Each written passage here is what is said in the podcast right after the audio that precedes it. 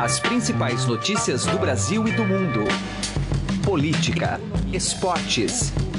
Informação com a credibilidade do maior jornal do país. Estadão Notícias.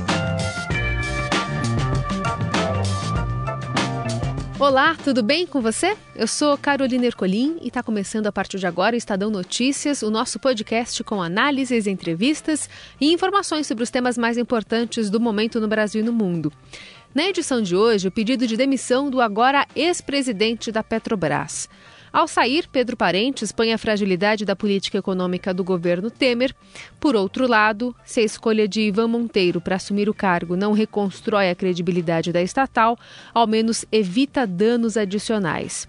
Na opinião do economista-chefe do Banco Votorantim, a greve dos caminhoneiros reflete uma tensão incomum na realidade dos brasileiros irritados com os três anos de crise. E nesse ambiente, segundo Roberto Padovani, é natural que o debate racional ceda lugar às avaliações passionais que atrapalham a lembrança dos resultados ruins obtidos a partir de uma política econômica intervencionista.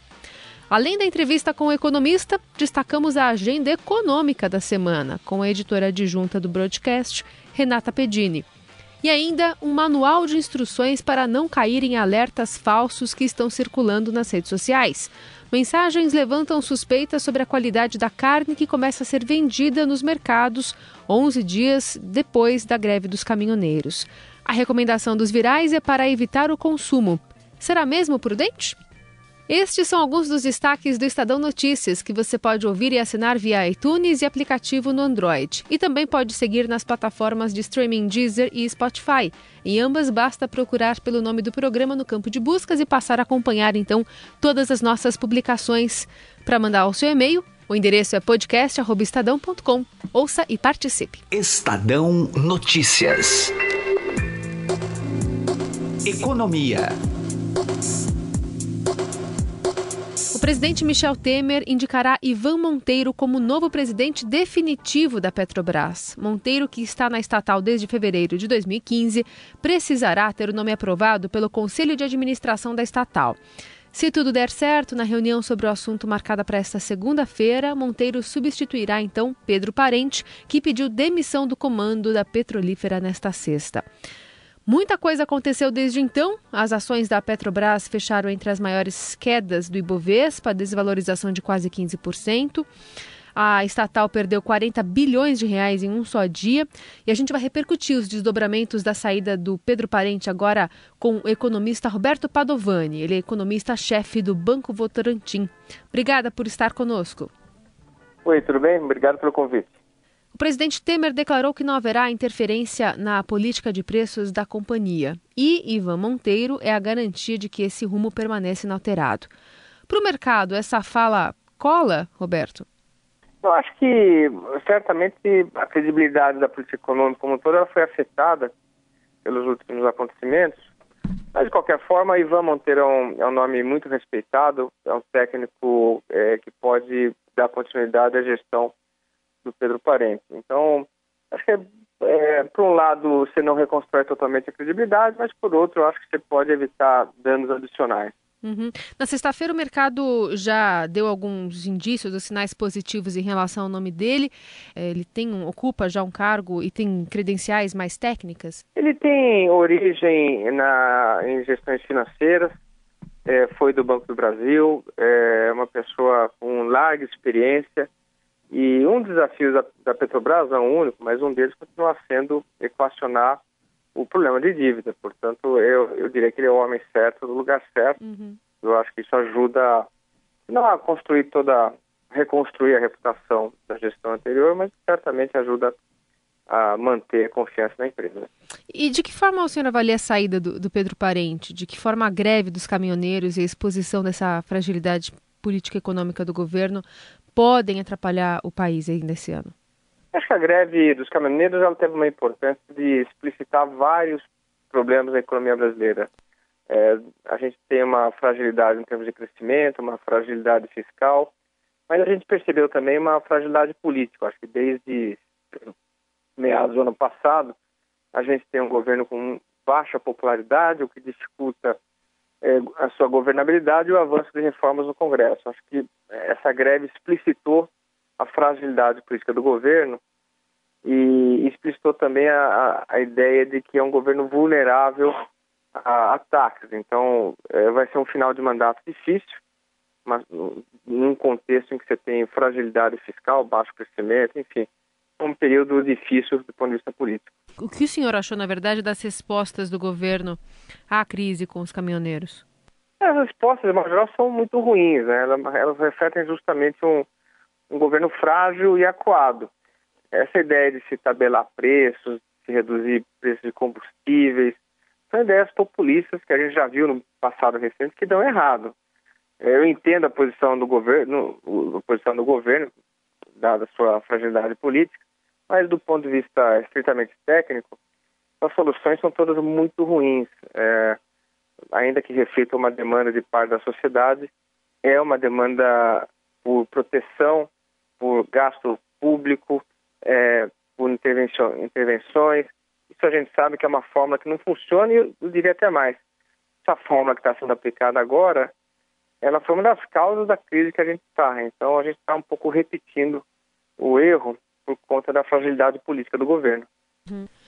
Roberto, como é que é, o eleitor, o brasileiro, deve observar os políticos que estão se posicionando em relação à política de preços da Petrobras, levando em conta lições aprendidas nos últimos anos, né? A gente teve um governo, o governo petista, ele era muito intervencionista e alguns presidenciáveis, alguns pré-candidatos também já estão se posicionando é, nesse sentido, de voltar à política de antigamente, apesar de ter sido considerada é, equivocada pela maior parte do mercado.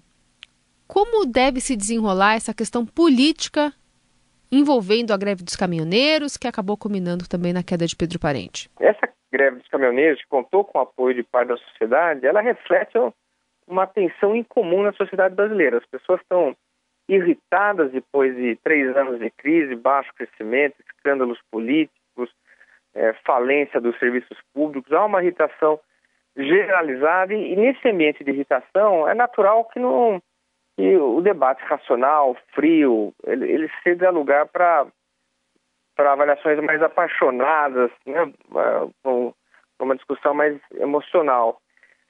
E nessas discussões emocionais a gente esquece a lição recente, né? Desde 2006 o Brasil vem adotando uma série de políticas erradas, controle de preços, controle de câmbio, intervenção do governo, desmonte de agências reguladoras, é, ineficiência na gestão pública das estatais. Isso tudo levou a um colapso, a uma distorção econômica gigante e a gente ainda está pagando por esses erros. É, o melhor exemplo disso é a própria crise dos caminhoneiros. Né? A gente teve aí um excesso de oferta de, de caminhões com crédito subsidiado, controle de preços de combustíveis e quando isso, quando essa farra ela chegou no seu limite fiscal, tivemos que corrigir e aí gerou uma recessão gigante e alta de custos de petróleo, é, que faz com que agora todos os caminhoneiros e parte da sociedade fiquem insatisfeitos. Mas foi justamente a intervenção mal feita que levou à crise atual. É, é, no, no, primeiro trimestre, o PIB brasileiro teve uma alta de 0,4%, as projeções para o ano também caíram bastante, em torno de 2%.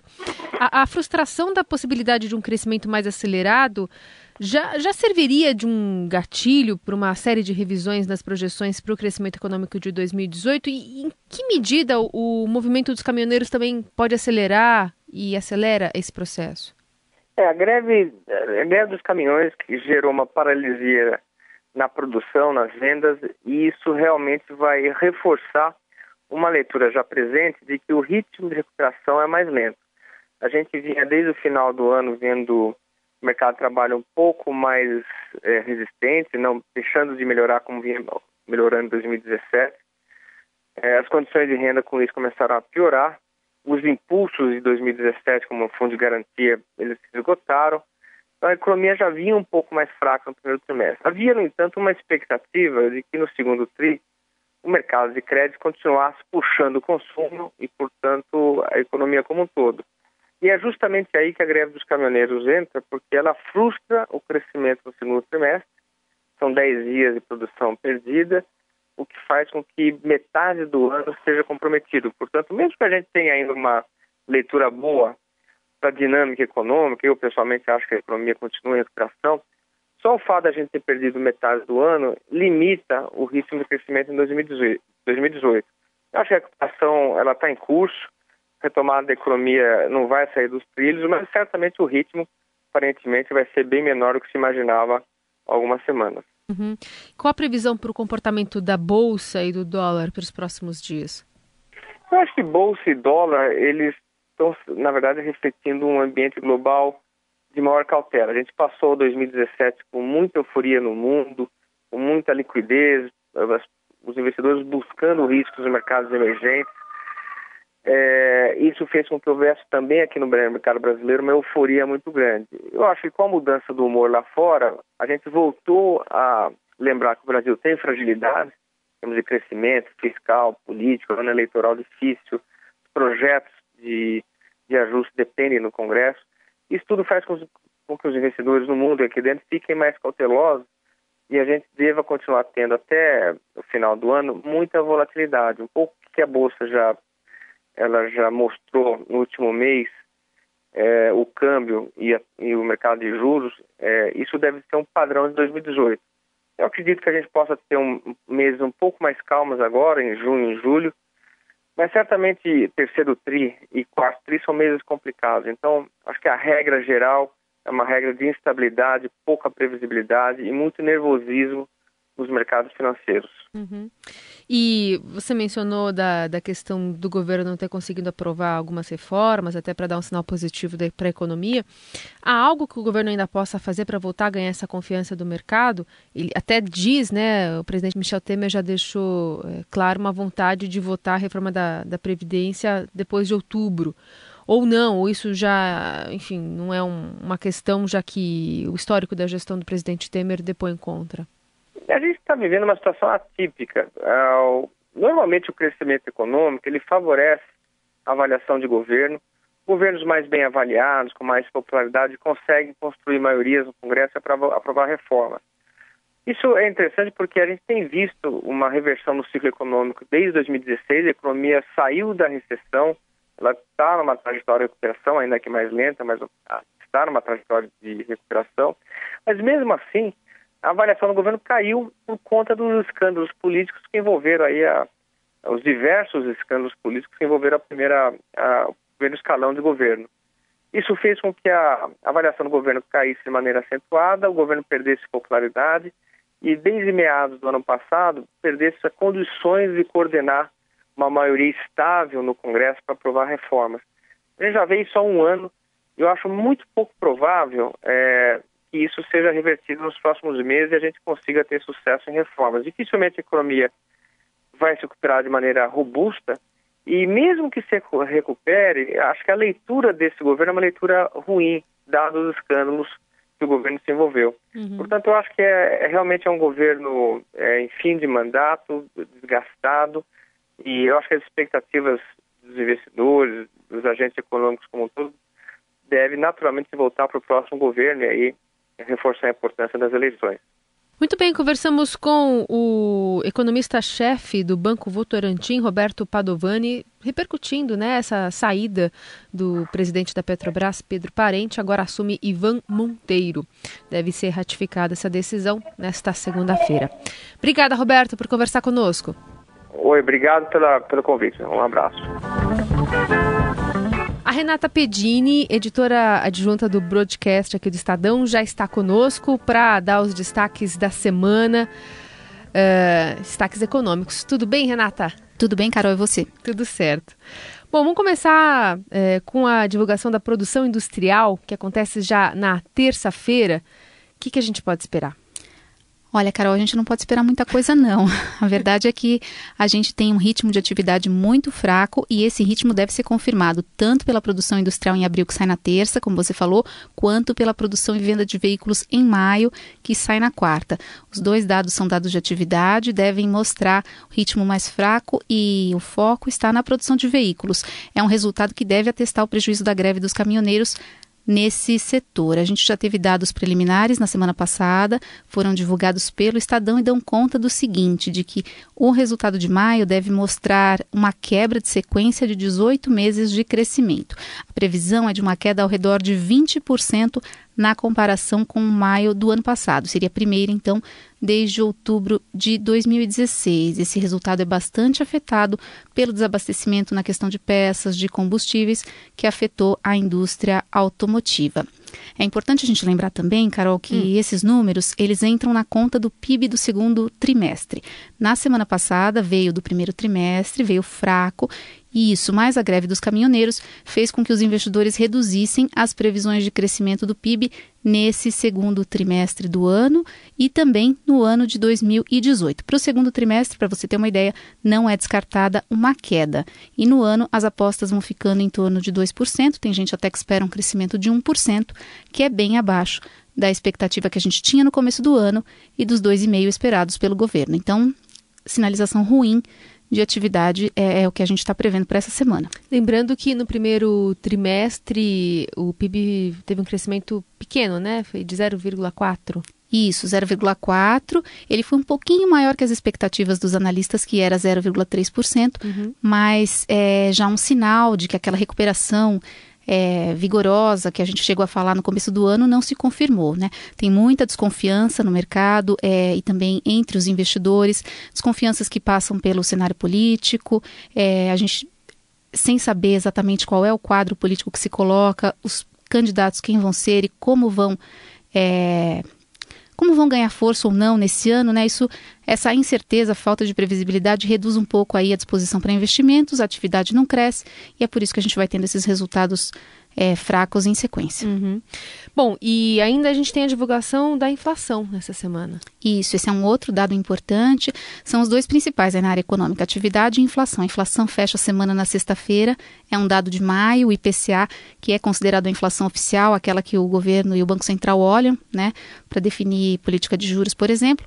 E os analistas até estão esperando que venha uma alta de preços um pouco mais forte, agora em maio, puxada pelos aumentos da gasolina e também de alimentação. A greve dos caminhoneiros pegou também esse dado, desabastecimento também.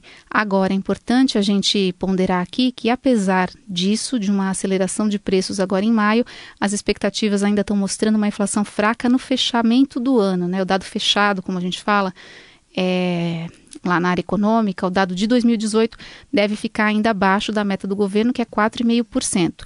E isso por quê? Porque essa atividade ela é tão fraca que ela acaba afetando a inflação.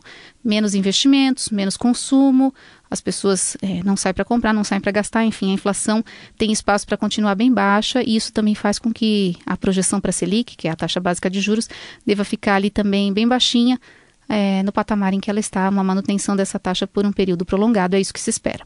Você falou dessa puxada de preços também por conta da, da gasolina, já no IPCA agora de maio. Alguma repercussão em relação ao preço do diesel deve sair no próximo? Dá para a gente falar isso ou não? Isso a gente deve ver mais, é, mais forte no dado de junho. Uhum. E é, por outro lado, um ponto que pode compensar hum. a pressão na inflação. É, quando começou a greve, a gente começou a repercutir essa questão com analistas, especialistas, o pessoal que, ali que acompanha os dados de inflação, e eles estavam vendo alguma pressão vinda de gasolina, mas, por outro lado, esse desconto no diesel hum. poderia compensar e isso seria até um fator a atenuar a pressão no ano. Então, o diesel deve, de alguma forma, se for confirmado não só o acordo, mas o repasse na bomba ali para o consumidor, o diesel, por outro lado, deve fazer um contraponto à gasolina e ao alimento. Que é o que, na teoria, o governo quer ver já especialmente nessa semana, né? É, vamos Os conferir. Postos de combustível já com esse valor diferente na, na bomba. Exatamente. Renata Pedini, editora adjunta do Broadcast, dando o panorama econômico desta semana que se inicia. Obrigada. Obrigada a vocês, boa semana. Estadão Notícias. Direto ao assunto com José Neumann e Pinto.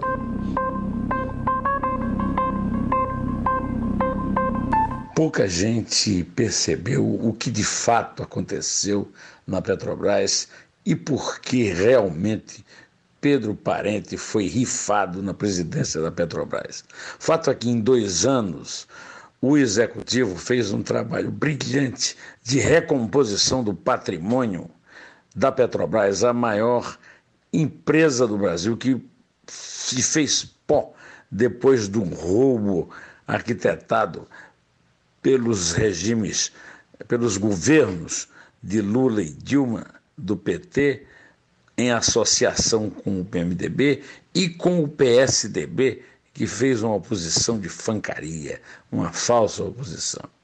Resultado é que, com os cofres da Petrobras completamente reabilitados, toda essa elite dirigente da política no Brasil viu que, de fato, poderia novamente partir para limpá-los. Tanto é que, durante algum tempo, ainda que curto, é, todos esses líderes políticos tentaram é, nomear um colega, né, um, um cúmplice para o lugar. Foi nomeado outro que, aliás, foi escolhido por Nelson Bendini, que está preso, indicado por Dilma Rousseff. No entanto, tudo está preparado para que voltem a meter as mãos com facilidade nos cofres da Petrobras. Esta me parece a melhor explicação para tudo o que houve, para que novamente a cobiça e a ambição dos políticos destruíssem o capital público em nome do falso populismo. José Neumann Pinto, direto ao assunto. Estadão Notícias. Saúde. Um grande temor das pessoas após a greve dos caminhoneiros, o restabelecimento do abastecimento, é com carnes e ovos. Justamente porque há uma desconfiança em relação à qualidade desses alimentos que vão ser ofertados à população e aos consumidores. Tem bastante mensagem circulando no WhatsApp nas redes sociais dando conta de que é melhor evitar o consumo eh, de carne, especialmente porque elas podem ser maquiadas e recongeladas e oferecidas à população sem nenhuma qualidade. A gente tem aqui no noticiário diversas informações em relação à indústria de alimentos, né, que está sofrendo bastante por conta dessa paralisação, retomando aos poucos as atividades, mas também recalculando os prejuízos. Né? Por exemplo, a BPA, Associação Brasileira de Proteína Animal, dizendo que a situação da indústria de carnes é caótica por conta é, dessa paralisação e o setor deve levar até dois meses após o término do movimento grevista para se normalizar. Também que quase 70 milhões de aves morreram já por conta da greve. Até por isso a gente vai conversar com a professora doutora da Unifesp, da área de nutrição, doutora Elke Stedefeld, para entender um pouquinho mais sobre esses alertas, o que, que a gente deve estar atento na hora de consumir carne após tudo isso passar.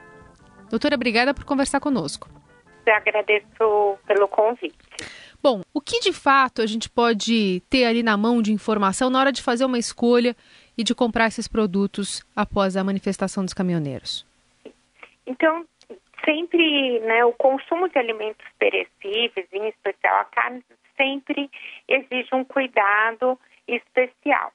Então, é, Carolina, a, nós não temos uma bola de cristal, na verdade, de como cada um, cada indústria de carne, né, vai trabalhar e vai conduzir esse problema com a carne. Mas eu acho que tem algumas dicas que nós, como consumidores, uh, podemos seguir para nos proteger nessa situação.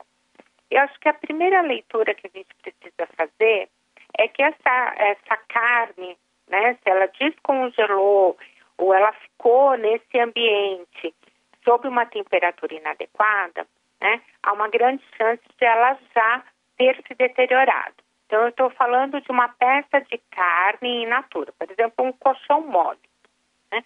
Então, se ela estava congelada, ela descongelou, e se ela estava refrigerada, temperatura das nossas geladeiras, por exemplo, 4 graus, ela pode ter já sido deteriorada. Então, qualquer adição de, de uma tentativa de algum conservante que mascare essa carne, ela é uma, é uma condição inadequada. Então, uh, pelo tempo com que essa carne ela ficou exposta, provavelmente ela já, já está em processo de, de deterioração e dificilmente a indústria ela vai conseguir reverter essa situação para trazer essa carne de novo para o mercado. Tá? Então, isso está inadequado. Né?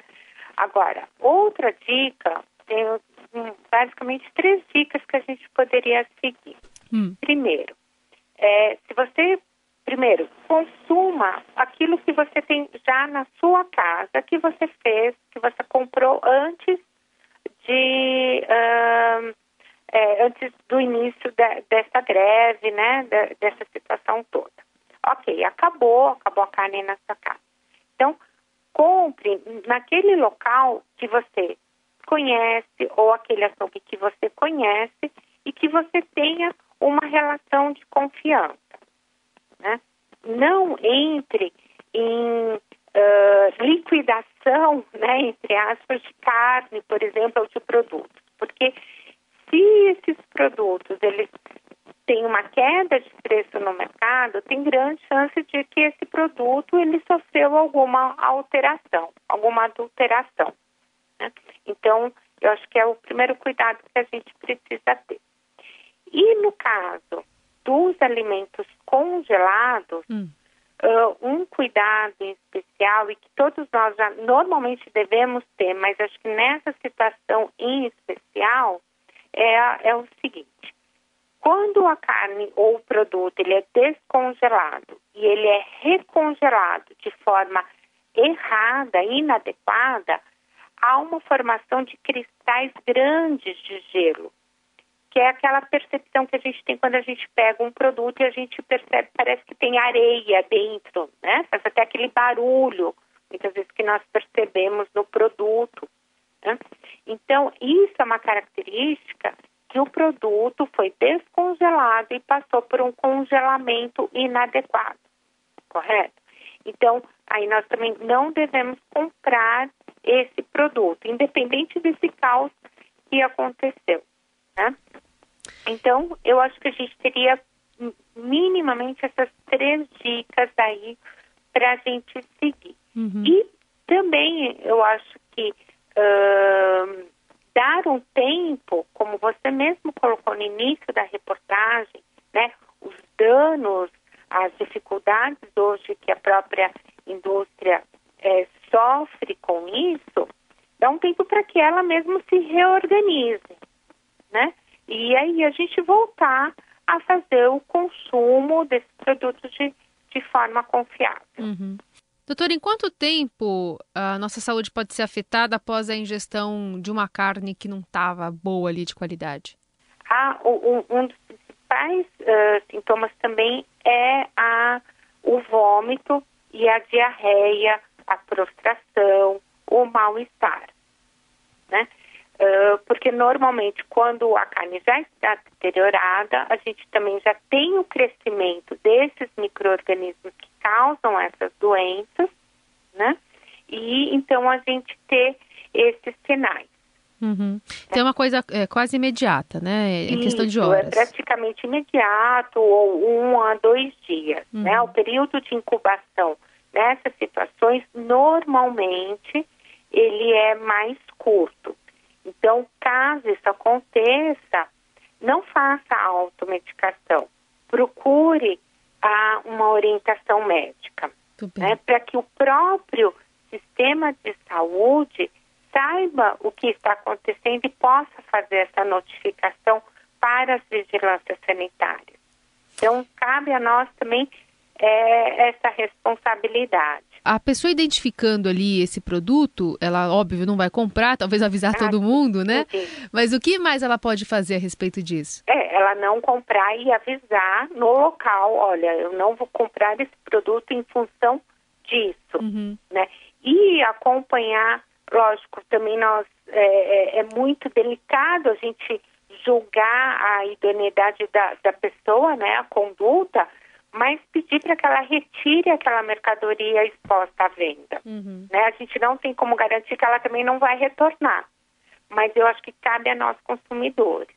Uhum. E, e eu acho que uma coisa muito importante é que o consumidor ele tem uh, esse, esse, esse poder e essa dizer não, eu não vou consumir, eu não, eu não aceito um produto desse né, para ser oferecido para eu é, consumir, para eu uhum. comprar. Muito bem, conversamos com a professora da Unifesp, da área de nutrição, Elke Stedefeld, ajudando a gente a traçar esse perfil até para fazer identificação no futuro desses alimentos que podem ser que apareçam na gôndola, né? A gente também tem que é, ver o que, que vai acontecer nos próximos capítulos aí desta, desse desdobramento da greve, levando em conta essa confiança que você tem que estabelecer já com algum mercado, alguma fonte ali que você faz compras todo mês, toda semana, para também ter essa outra margem de observação em relação ao produto que está colocando para dentro de casa. Professora, muito obrigada por atender a gente. Eu que agradeço e um bom dia a todos. O Estadão Notícias desta segunda-feira vai ficando por aqui. Contou com a apresentação minha, Carolina Ercolim, produção de Diego Carvalho, o diretor de jornalismo do Grupo Estado é João Fábio Caminoto. De segunda a sexta, uma nova edição deste podcast é publicada. Saiba mais no blog Estadão Podcasts. E agora também na Deezer. Procure este e outros podcasts do Estadão por lá e mande o seu comentário e sugestão para a gente. O e-mail é podcast.estadão.com. Até mais. Estadão Notícias.